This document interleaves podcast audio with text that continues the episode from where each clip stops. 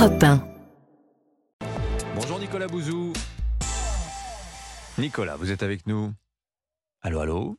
Bonjour. Ah, ça y est, on vous a retrouvé, Nicolas. Vous entendez pas.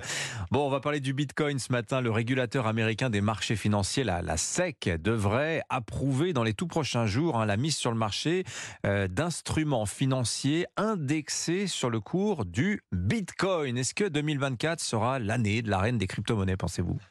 Alors je rappelle déjà à toute fin utile hein, que le Bitcoin c'est une crypto-monnaie, c'est-à-dire une monnaie privée et dématérialisée. Alors 2024 sera l'année de la reconnaissance institutionnelle du Bitcoin. Oui, comme vous l'indiquez Dimitri, c'est important, hein, surtout si on se souvient qu'en 2022, la grande plateforme d'échange de crypto-monnaies, FTX, était devenue insolvable et ça avait considérablement terni l'image des crypto-monnaies.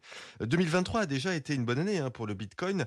Euh, Je rappelle que le Bitcoin cotait 20 000 dollars il y a un an, on est à plus de 45 000 dollars aujourd'hui et les volumes d'échange se sont accrus aussi. hein. Euh, le Bitcoin représente désormais 50% des transactions de crypto-monnaies. C'est un marché de 1600 milliards de dollars, donc c'est tout à fait significatif. Le Bitcoin est installé dans le paysage, il est reconnu par les institutions. Ce n'est plus simplement une monnaie de militants libertariens qui refusent d'utiliser les monnaies traditionnelles par idéologie, mais Mm. c'est devenu un instrument financier et de ce point de vue, oui, c'est un succès. Oui, je note, je note que vous parlez du Bitcoin comme d'une monnaie. Certains disent non, non, c'en est pas une, c'est un crypto-actif. Vous, vous dites monnaie.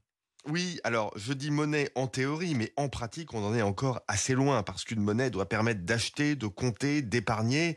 Alors le Bitcoin permet de faire ça en théorie, mais concrètement dans les pays développés, très peu de commerces acceptent le Bitcoin, ça n'est pas un moyen d'échange.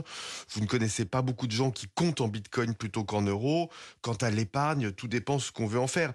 Au Venezuela, où l'inflation est quotidienne, bah, utiliser le Bitcoin, euh, c'est indiqué parce que c'est une meilleure monnaie que le bolivar vénézuélien.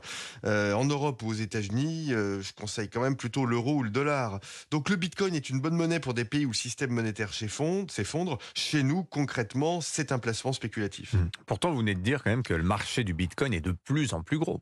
Ouais, c'est vrai, hein, mais sa volatilité reste très élevée, euh, comme le montre d'ailleurs l'appréciation récente, hein, plus 60% depuis le début de l'été. C'est une volatilité qui est quatre fois plus élevée que les actions ou l'or. Euh, le cours du Bitcoin n'est absolument pas prévisible. Alors. C'est vrai qu'avec la baisse des taux d'intérêt depuis un mois, les placements financiers rapportent moins et ça peut rendre le Bitcoin plus attractif. Mais enfin, bon, écoutez, si vous voulez spéculer et vous donner quelques sueurs froides, le Bitcoin, c'est super. Y voir l'avenir du système monétaire, en revanche, ça me semble, à ce stade, relever de la science-fiction économique. Voilà, vous êtes un crypto-sceptique, on dira. Merci beaucoup, Nicolas Bouzou. 7h20 Lundi. 7h23.